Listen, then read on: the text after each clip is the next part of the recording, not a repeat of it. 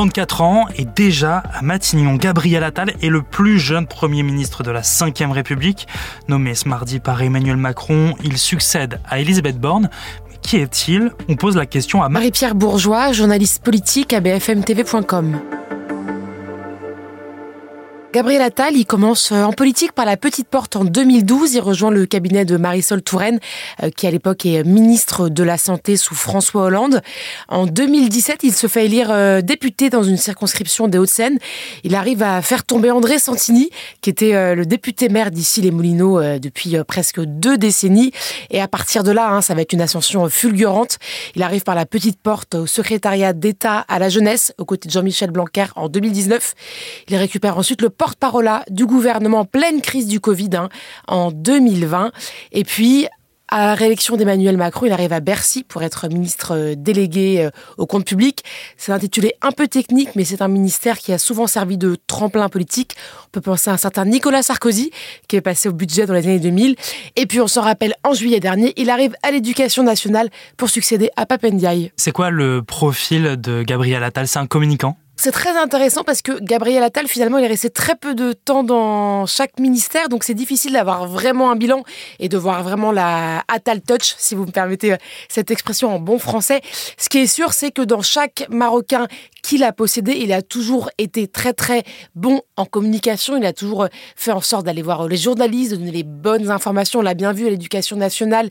Il a toujours veillé à donner des informations d'abord aux professeurs, ce qui changeait beaucoup avec Jean-Michel Blanquer, qui avait souvent tendance à euh, annoncer des choses avant aux journalistes et non pas aux premiers euh, concernés. Donc voilà, Gabriel Attal, c'est d'abord quelqu'un qui a beaucoup de sens politique, qui sait très très bien communiquer.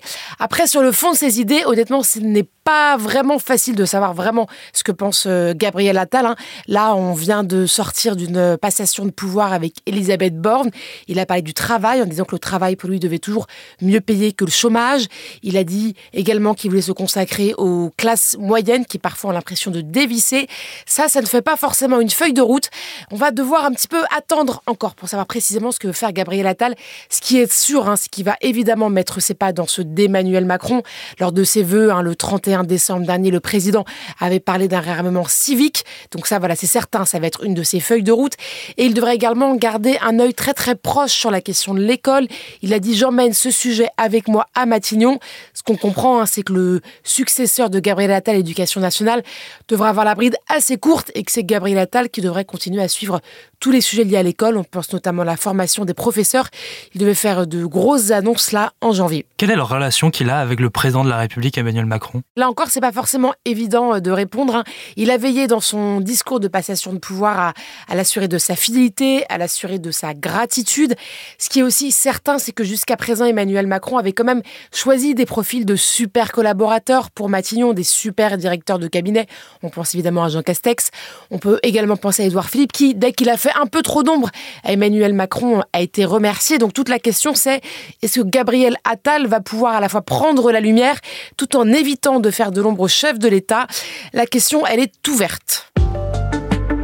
Merci d'avoir écouté ce nouvel épisode de la Question Info. Tous les jours, une nouvelle question et deux nouvelles réponses. Alors si cet épisode vous a plu, n'hésitez pas à vous abonner. Nous sommes sur toutes les plateformes d'écoute, sur le site et l'application BFM TV. À bientôt.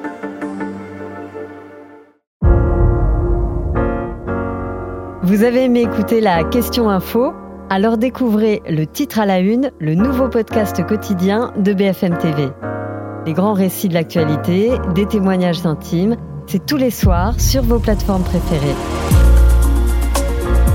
À bientôt